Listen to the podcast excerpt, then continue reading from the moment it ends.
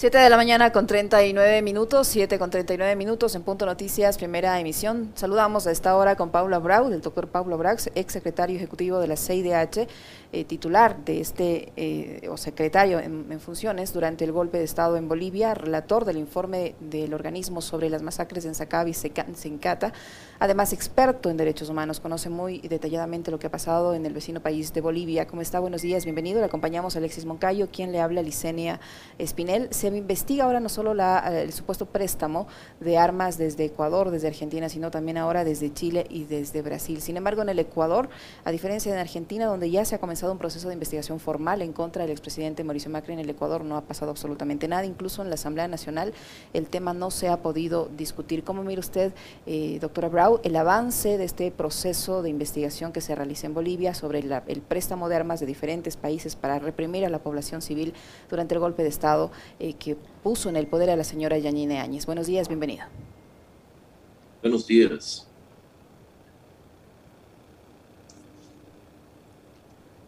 Buenos días, estamos escuchando.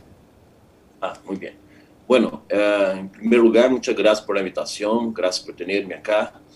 Eh, efectivamente, a mí me parece que estamos frente a uno de los más uh, graves escândalos em matéria de violação aos direitos humanos em nossa região. Como vocês sabem, nossa região, muitos dos países han vivido processos traumáticos de intervenção uh, externa durante as ditaduras em los anos 70 e 80 e ha sido todo um processo muito muito progressivo e difícil construir ao longo destes anos eh, legados para enfrentar esse contexto de violência, os efeitos desse contexto de violência, os efeitos que são transgeneracionais, de maneira que, incluso, o próprio processo de formação de uma institucionalidade em matéria de direitos humanos, uma institucionalidade regional, a construção do sistema interamericano de direitos humanos, a construção de direitos humanos eh, Mercosul, todas as primeiras decisões desse sistema internacional e regional de proteção aos direitos humanos tem que ver eh, a afirmação do direito à memória, à verdade e à justiça e compromisso de la não repetição eh, destas práticas eh, que, que eram efetivamente as práticas de coordenações repressivas entre nossos estados uh, para promover uh, violação aos direitos humanos. Esse passado comum que nós expressamos e construímos nunca mais, uh, por meio la formação de uma consciência regional orientada ao respeito de um piso mínimo de direitos que devem ser sempre resguardados, né? a afirmação de regras e princípios éticos para poder articular a convivência social em uma região, uh, ha sido a grande meta política desta é, de um, de um largo, também de, de, uma larga luta social, não? Toda essa construção é, não ha sido possível, só ha sido possível graças ao trabalho comprometido de organizações sociais e de movimentos de direitos humanos ao longo do tempo. De maneira que, que de, nesse momento, identificar a repetição de uma prática uh, nociva de articulação entre os Estados para volver a, a a reprimir o pueblo, o sea, a entrega de armas para reprimir as protestas sociais que são a mais legítima expressão de, de, de, liberdades públicas dentro de um ambiente democrático, é um grave retrocesso, um, de, um dos piores retrocessos que se, se haver generado em nossa região. Eh, durante décadas, esta institucionalidade de proteção aos direitos humanos não existia, foi, foi duro construí-la, eh, e nós outros não podemos permitir que, que simplesmente se genere la, la, a partir da la identificação de governos nesse passado mais recente que se permita lograr impactar na vida do exercício dos direitos humanos em nossa região eh, y con, de manera a, a, violar la protección de la dignidad humana nuestra re, eh, región sin una profunda investigación. Quero felicitar ao povo e ao governo argentino de haver nesse momento de, decididamente investigar esta possível colaboração de seu governo a, a, a, nesse processo de envio de armas para para a Bolívia e também as autoridades bolivianas por haver decidido também profundizar estas investigações, porque a regra em nossa eh, região é a impunidade. A regra é a invisibilidade, a regra é, é, é,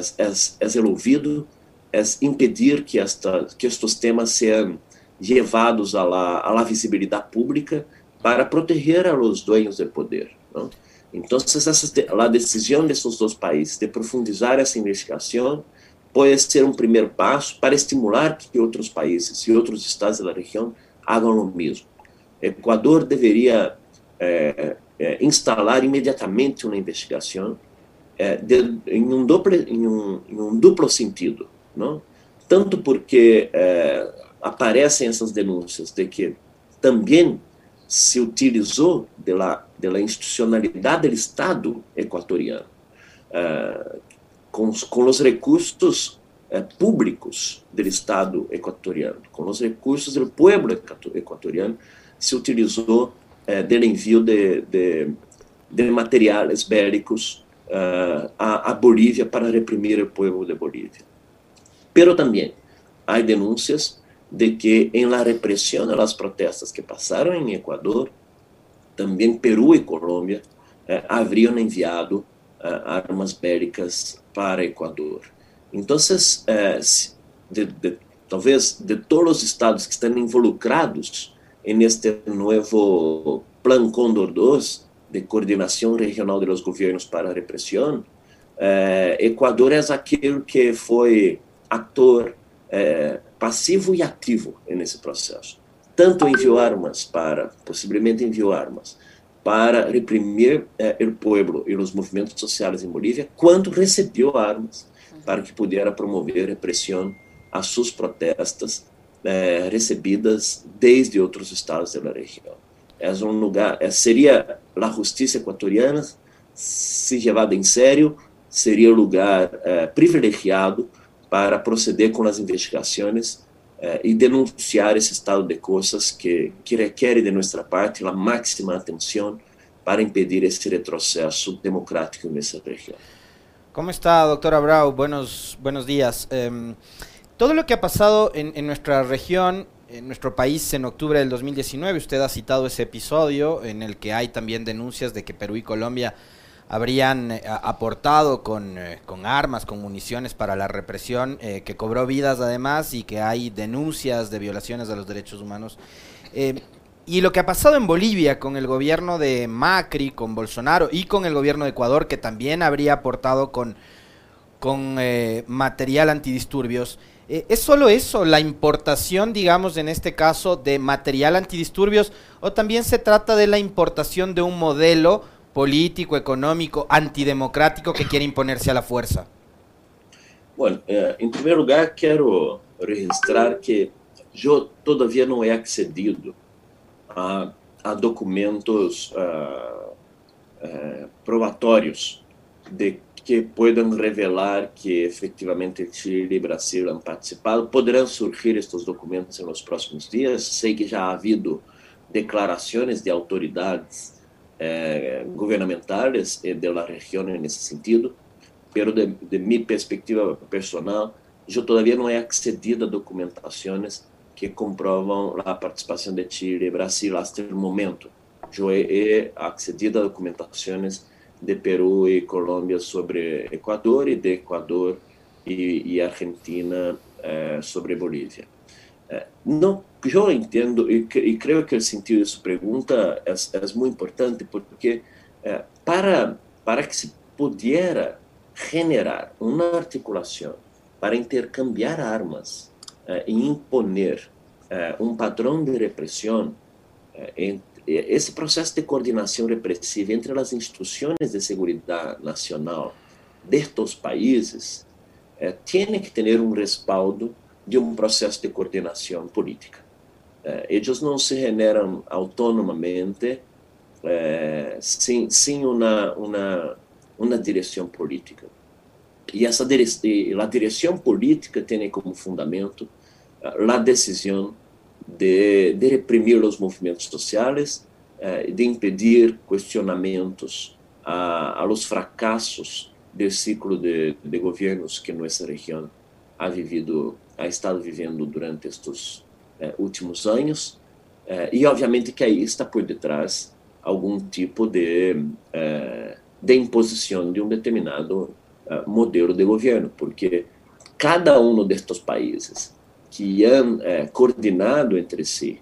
para poder generar estas ações repressivas conjuntas, para generar essa, essa vergüenza que é uh, lá de, de haver, uh, de haver uh, articulado uma repressão contra seus próprios pueblos, retrocedendo às práticas ditatoriais dos 70, essa, essa, todos esses governos tinham um, um perfil político, não é? Um perfil de governos que veniam de uma lógica de, de, de de nacionalista muito influenciado por uh, a visão uh, de Trump na região e creio que que há aí nesse sentido algum tipo de algum tipo de identidade uh, política que é, que ha permitido essa ha permitido facilitar o ambiente para essa coordenação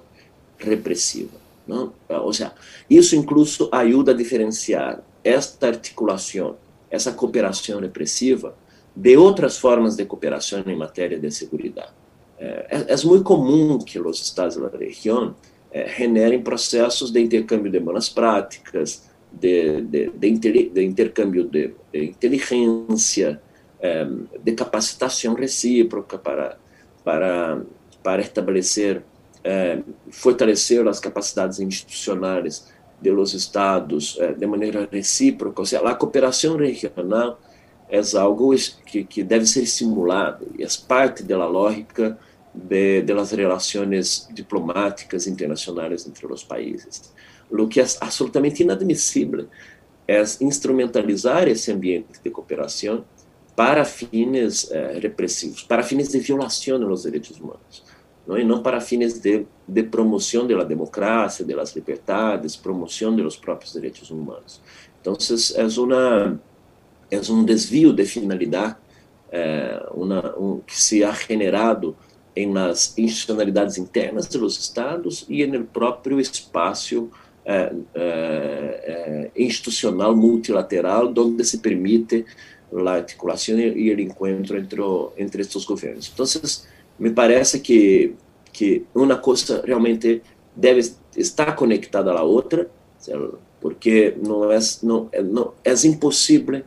é, desviar a finalidade institucional de, é, de, um instrumento tão relevante que é a cooperação internacional sem uma decisão política orientada a determinadas a, a finalidades específicas e nesse caso a finalidade de reprimir, é, de desmobilizar, e de generar um novo ciclo repressivo las organizações sociais, a los movimentos sociais e la sociedade civil de nossos países. Doctora Brau, usted eh, dice que es necesario tener voluntad política. Eh, tomando en cuenta eh, la situación política del Ecuador, ¿usted cree que va a existir esa voluntad política para que aquí, al interior del país, eh, se dé paso a esa investigación? Porque, como le decía, acá no ha pasado nada, a diferencia de Argentina, donde sí se ha dado pasos importantes en ese sentido. Pero como usted señala, hace falta voluntad política y la identidad política por la que atraviesa hoy el Ecuador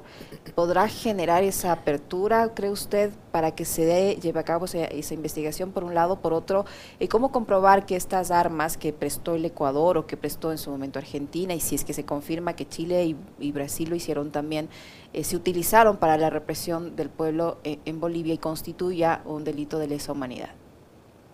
Eh, bueno, dos aspectos. El primero de ellos é que é, estas investigações devem avançar por dentro do sistema de justiça. É, uma denúncia, é, uma denúncia que pueda estimular ou disparar o funcionamento do sistema de justiça pode ser,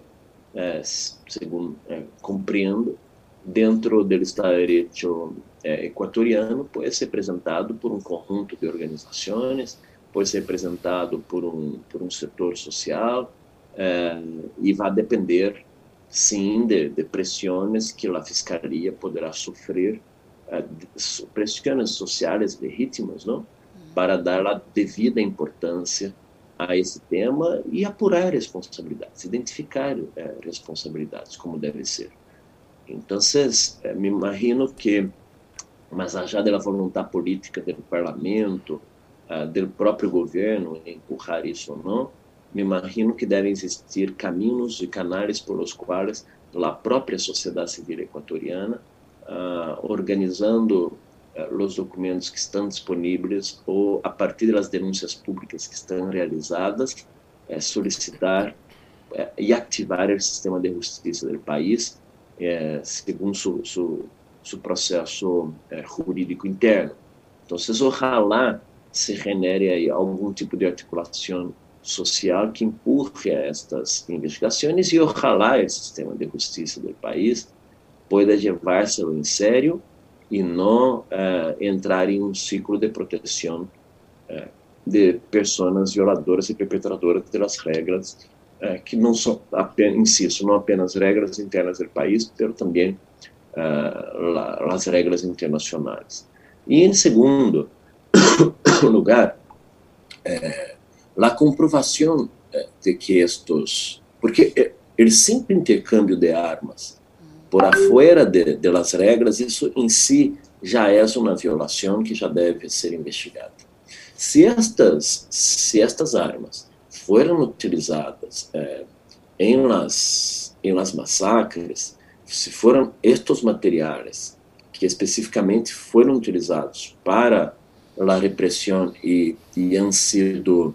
é, os materiais decisivos para, para a violação do direito à vida, com as pessoas fallecidas, tem, isso será objeto da própria investigação.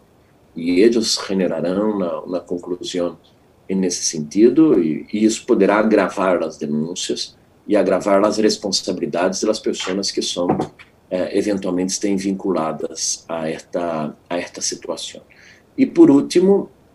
eh, em Bolívia especificamente, Uh, há um grupo de expertos internacionais instalado por a Comissão Interamericana de Direitos Humanos, o RIEI Bolívia, que nesse momento está investigando se estas uh, violações que han passado no país se constituem, caracterizam como graves violações dos direitos humanos, ou, seja, uh,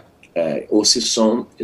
se, se, suas particularidades são compatíveis com a caracterização de crimes de lesa humanidade. Essa, essas conclusões desse grupo de experts serão fundamentais, porque aí é,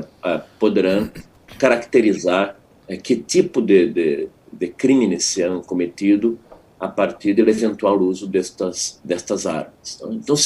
é uma cadeia de e esta e estas conclusões e estas investigações poderão a sua vez alimentar as investigações de, de processos de justiça interno tanto dentro de, de Argentina quanto dentro de Bolívia e eventualmente dentro da justiça do Equador.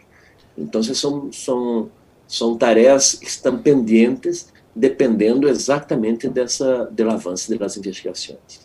Doutor Abrao, eh, usted que foi parte del, del, Sistema Interamericano de Derechos Humanos eh, y viendo todo lo que está sucediendo en, en, nuestra región, en todo el continente además, porque ahora vemos, por ejemplo, lo, lo que ha pasado en Haití con, con profunda preocupación, el asesinato eh, de Jovenel Moise, lo que está pasando en Cuba y en otros países. Eh, ¿Cuáles son los retos que tiene que enfrentar eh, digamos, los, los, organismos regionales. Acá en el sur teníamos la UNASUR que se vino a menos por, sabemos, esta corriente que hubo en los últimos años, pero digamos, todavía está la OEA, pero la OEA está en manos de Almagro, entonces eso genera dudas, la participación de Almagro en el proceso de Bolivia, por ejemplo. Eh, ¿Qué es lo que tiene que hacer la región para recomponerse y para que estos organismos le puedan dar respuestas a países como los nuestros, en donde la democracia se ve amenazada? Eh, la, efectivamente, a criação de, do Mercosul, a criação da UNASUR eh, a própria criação da OEA eh, han representado a concreção dos esforços dos Estados para desenvolver uma, institucionalidade regional capaz de dar conta eh, das demandas do passado recente, destas violações, seja, para representar um anticôndor, mas também para as novas demandas sociais. E desafortunadamente, é, toda a construção dessa, desta E institucionalidade, nesse momento, está sendo posta em xeque frente à, à descoberta desta, desse desvio de finalidade, destes espaços para generar é, repressão. É, esta, essa institucionalidade regional é resultado de muita luta social. Não? É, tampouco é um caminho cerrado, um processo concluído. Né? Eu creio que os Estados têm por delante é, inumeráveis desafios é, que devem ser abordados por meio de políticas públicas que possam lograr impactar a vida das pessoas, é, que possam contribuir a ampliar a proteção da dignidade, humana na região, não? que poderiam significar avanços e, e, representar instituições que, é, mais fortalecidas. E, e agora, me parece que o que estamos frente é a uma a uma realidade, a uma fotografia que desnuda um pouco uh, ou, ou, os limites desse sistema ou como ele, ou como ele está fracassando para responder a estas novas demandas sociais. Porque é muito sintomático que, que quando a região eh, eh, de novo vive uma ola de protestas eh, sociais dentro do contexto de pandemia, pero outras fora do contexto de pandemia, a resposta ha sido uma resposta tradicional eh, repressiva. O sea, não han funcionado como espaços de mediação para canalizar estas demandas sociais, que são demandas comuns a todos os estados, eh, e construir um ambiente regional eh, hacia as próprias finalidades desses órgãos, que é construir a paz social, a, a cooperação entre os países e uma renda positiva eh, de afirmação da democracia e dos direitos humanos. Eh, então, haveria nesse momento que, que repensar essa institucionalidade, obrigando a, a, as pessoas involucradas a construir eh, espaços e lógicas novas sobre o que já foi construído até o momento, não? Como a própria história de, de los direitos humanos na região, e generar essa nova consciência. É bastante desafiadora essa tarefa, pero me parece que talvez o primeiro passo seja exatamente é, fortalecer a posição da sociedade civil na região, reconhecer, é, forçar a abertura de canais de participação social e não seguir com esta agenda de cierre de los espaços de, de participação social em la região e aí enfrentar diretamente estas estruturas é, de poder, reconhecendo que temos que aprender com o passado nós já hemos vivido um passado de violência eh, em los quais eh, os governos foram autoritários, a sociedade civil não era valorada em seu rol, os direitos humanos não eram na agenda e não era uma uma referência ética de organização da vida social e as democracias eram desprestigiadas para man, man, eh, poder das mesmas, das mesmas pessoas na região. Então, aprender com esse passado e pensar a, a apontar um presente e um futuro de, de, construção de uma nova institucionalidade regional, me parece que é, é, é uma reflexão e uma tarefa uh, inevitável frente a, a, a lo que nós estamos identificando nesse momento. Doctora Brau, ¿cómo entender las declaraciones del señor Almagro, titular de la OEA, en el sentido de pedir un minuto de silencio para las víctimas de las masacres en Bolivia y exigir justicia eh, para ellas, tomando en cuenta que él suscribió eh, estos informes que eh, de cierta manera empezaron o gestaron la crisis que llevó luego a todo lo que ya conocemos en Bolivia. ¿Cómo entender ahora que el señor Almagro exija justicia para esas víctimas y que haya pedido un minuto de silencio en honor a, estas personas que murieron precisamente en el marco de estos disturbios, de, estas protestas por los, las elecciones en, Bolivia? Yo, particularmente yo prefiero no não comentar atitudes individuais nesse processo. De toda maneira, me parece que, que desde quando a Comissão Interamericana eh, entregou seu informe, em 2019 todavia, eh, à organização e lo hizo público, incluso eh, a comissão articulou e trabalhou eh, de maneira árdua para instalar o RIEI, eh, a comunidade regional eh, e internacional. E o próprio organismo da OEA foi informada, foi informada oficialmente eh, por um desses órgãos políticos principais, que é a Comissão, um desses órgãos principais, técnico eh, e autônomo que é a Comissão Interamericana de lo que está passando em Bolívia. Eh, e houve um ciclo quando a comissão sai com seu informe e dá a conhecer à comunidade internacional de lo que está passando, houve um ciclo de negação, houve um ciclo de intento de descaracterizar, de deslegitimar o informe da Comissão Interamericana uh, e obviamente que, esse, que este, este ambiente, essa tática de, de descaracterizar uh, um informe técnico realizado com muito rigor metodológico de parte da comissão é, é parte de uma de uma estratégia de, de impunidade, uma estratégia de, de proteção aos perpetradores dos direitos humanos no país, como se a, a oportunidade política fora parâmetro para medir quando se deve ou quando não se deve denunciar eh, violações aos direitos humanos. Né? Então essas essas informações já estavam dadas, já eram públicas, já estavam postas desde desde o segundo semestre de 2019 à disposição da organização, tal qual outras vezes han passado uh, com informes que a Comissão ofereceu sobre a realidade de outros países da região, das crises recentes em, em Nicarágua, das crises recentes em, eh, em Venezuela, em Chile, em, eh, em Haiti mesmo, em Colômbia, eh, e algumas de elas han tenido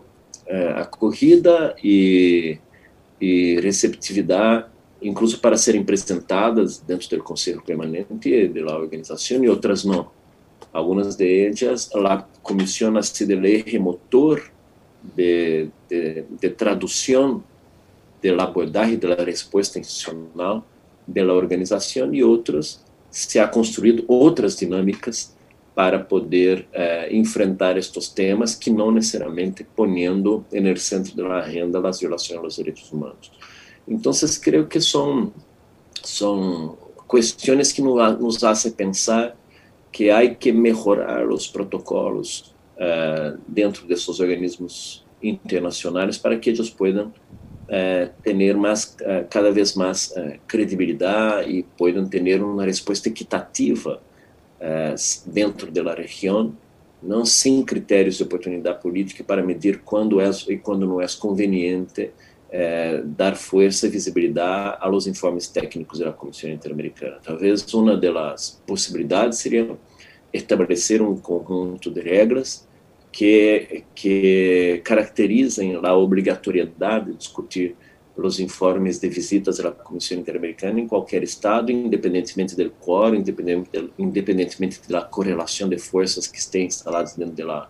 dentro da organização, independentemente do viés político e da visão política do titular da Secretaria-Geral do momento, para que eh, se, se assegurar eh, parâmetros e critérios comuns e, e, e similares en el abordaje de violación a los derechos humanos para todos los estados de la región. Entonces hay reflexiones que valen la pena ser realizadas a partir de esta experiencia reciente.